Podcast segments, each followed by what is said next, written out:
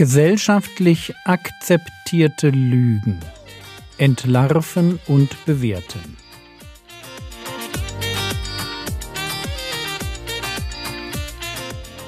Theologie, die dich im Glauben wachsen lässt, nachfolge praktisch dein geistlicher Impuls für den Tag. Mein Name ist Jürgen Fischer und heute geht es um die Stärke in dir. Gerade läuft ein interessantes Online-Seminar von Evangelium für Kinder e.V. mit dem Titel Glauben an die Kinder weitergeben.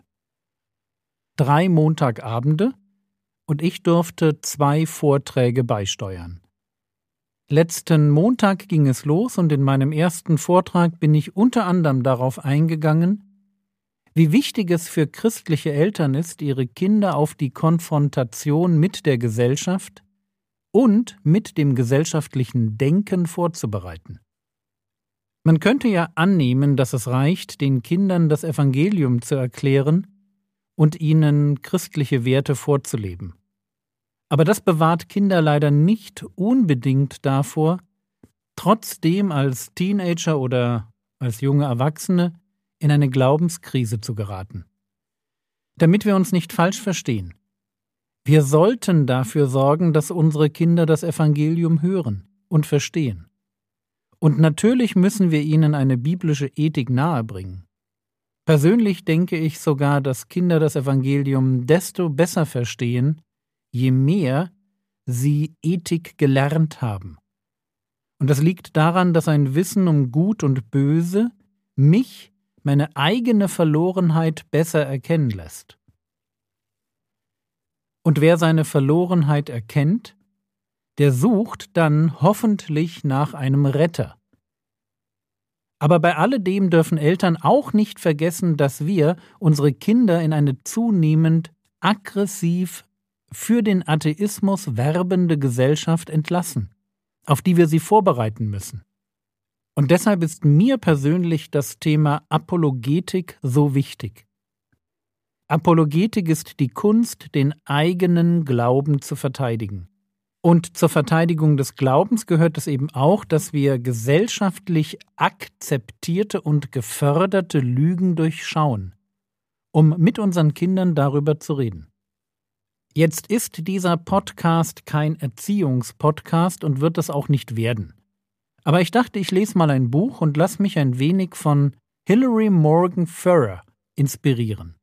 Die hat sich nämlich die Frage gestellt, welche Lügen so durch die Gesellschaft geistern und dazu das Buch Mama Bear Apologetics geschrieben. Ja, sorry, es ist auf Englisch und wie bei vielen anderen guten Büchern leider nicht auf Deutsch erhältlich. Zu dem Buch gibt es ein Studienbuch und ich kann beides empfehlen. Danke Ingmar, dass du mich darauf aufmerksam gemacht hast. Wirklich ein guter Tipp. Und deshalb, weil ich dieses Buch gelesen habe, diese Woche fünf gesellschaftlich akzeptierte Lügen, zu denen es, so Gott will, bis Ostern noch einen Nachschlag gibt. Lüge Nummer eins: Alle Kraft, die du brauchst, liegt in dir. Du musst sie nur entdecken und entfesseln. Hilf dir selbst, dann hilft dir Gott ist zwar ein Sprichwort, aber keines aus der Bibel. Es ist gut, dass wir uns das immer vor Augen halten, wenn wir mit der Idee konfrontiert werden, in uns würde die Kraft stecken, unser ganzes Leben so umzukrempeln, dass wir das an Glück, Gesundheit und Wohlstand bekommen, was wir uns erträumen. Diese Idee ist eng mit Autoren wie Dale Carnegie, Napoleon Hill oder im Bereich der Theologie mit Predigern wie Norman Vincent Peale oder Robert Schuller verbunden.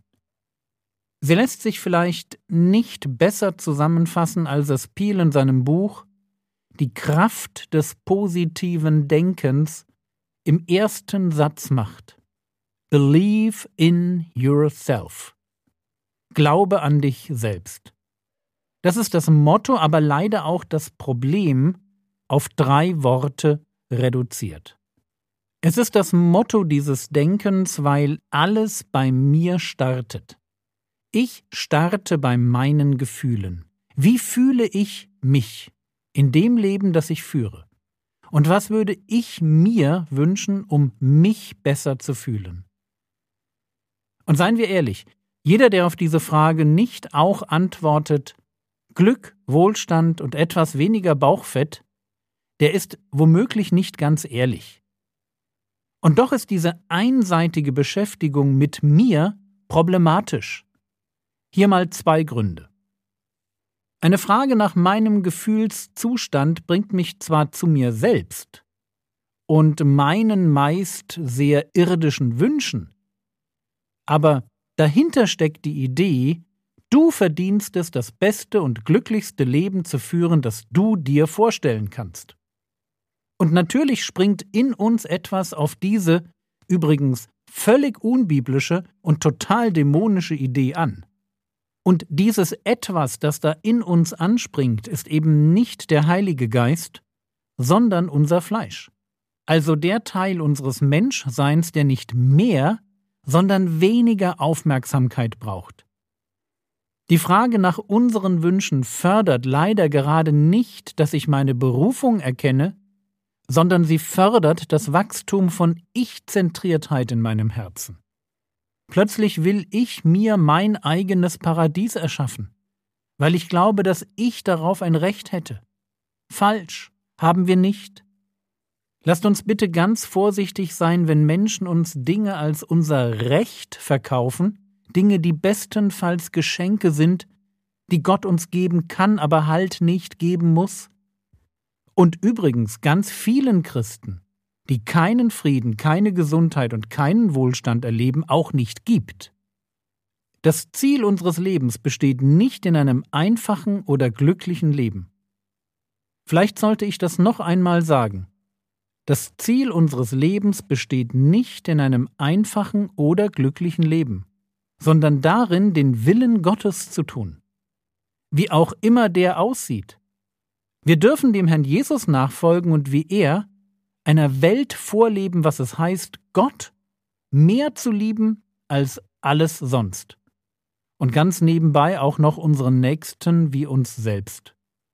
Und weit davon entfernt, dass Gott mir rät, mich selbst zu finden und mich zu entwickeln, heißt es aus dem Mund des Herrn Jesus, Lukas Kapitel 9, Vers 23. Er sprach aber zu allen, wenn jemand mir nachkommen will, verleugne er sich selbst und nehme sein Kreuz auf täglich und folge mir nach. Statt einen Blick auf die Wunschliste meines Lebens sollten wir täglich einen Blick auf Gottes Wunschliste tun und uns die Frage stellen, wo ist noch viel zu viel alter Jürgen übrig und nicht Jesus entstanden? Wisst ihr, ich brauche nicht mehr vom alten Jürgen mit seinen selbstsüchtigen Wünschen, sondern weniger. Selbstverleugnung ist angesagt. Believe in yourself. Glaube an dich selbst. Nein, das werde ich definitiv nicht tun. Das führt mich zu mir und damit weg von Gott und seinen Gedanken über mich. Das Ziel ist falsch. Es geht in diesem Leben nicht darum, dass ich all das bekomme, was ich mir wünsche. Das war der erste Punkt. Kommen wir zum zweiten Punkt, der mich stört. Nicht nur ist das Ziel falsch, sondern auch der Weg dorthin. Believe in yourself lebt von der Idee, dass ich alle Kraft für jede Veränderung, die ich mir wünsche, in mir selbst finde. Ich muss nur genau hinschauen und dann werde ich in mir drin ein Potenzial entdecken, das ich mir nie hätte träumen lassen. Und ich rede jetzt nicht vom Heiligen Geist, auch wenn der natürlich von den Glaube an dich selbst Kreisen innerhalb der Kirche für ihre Zwecke vereinnahmt wird. Übrigens völlig losgelöst von dem, was er selbst eigentlich will.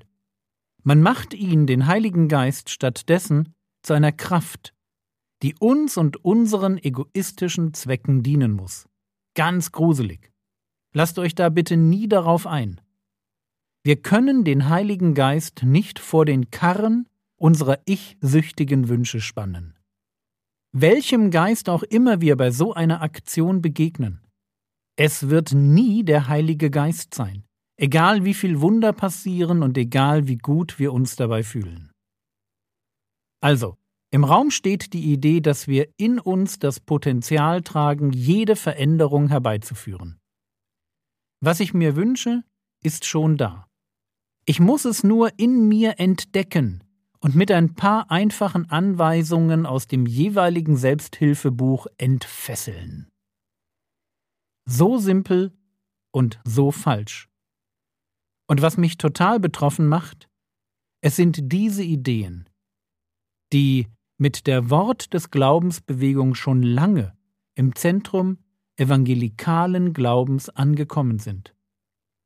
Aber zurück zu meinem zweiten Problem. Ich werde zu dem, der alle Probleme in seinem Leben lösen kann. Das heißt, ich werde zum Helden in meiner Geschichte.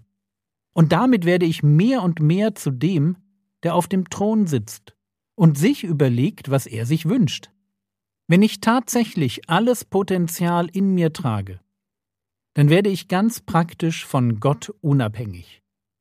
Gott ist dann nur noch der, der mich so wunderbar gemacht hat. Aber mein Leben nehme ich nach meinen Ideen selbst in die Hand. Und der Moment, wo ich das tue, das ist der Moment, wo ich vom Knecht zum König aufsteige und Gott zum Butler degradiere. Lüge Nummer eins: Alle Kraft, die du brauchst, liegt in dir selbst. Du musst sie nur entdecken und entfesseln.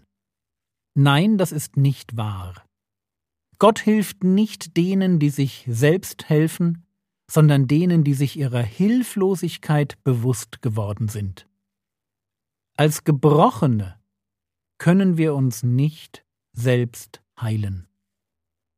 Wahre Stärke im geistlichen Leben erwächst nie aus mir, sondern immer aus Gott. Er ist der, der mit uns geht und uns sieht und uns ans Ziel bringt und zu uns spricht.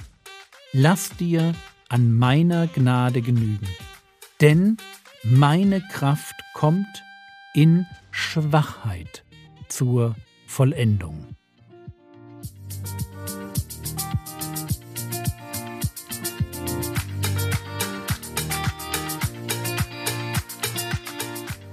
Was könntest du jetzt tun? Du könntest dir überlegen, wo dir diese Lüge Nummer 1 schon einmal über den Weg gelaufen ist. Das war's für heute. Bete doch für diese Podcast-Reihe. Sie ist etwas komplizierter als sonst. Der Herr segne dich, erfahre seine Gnade und lebe in seinem Frieden. Amen.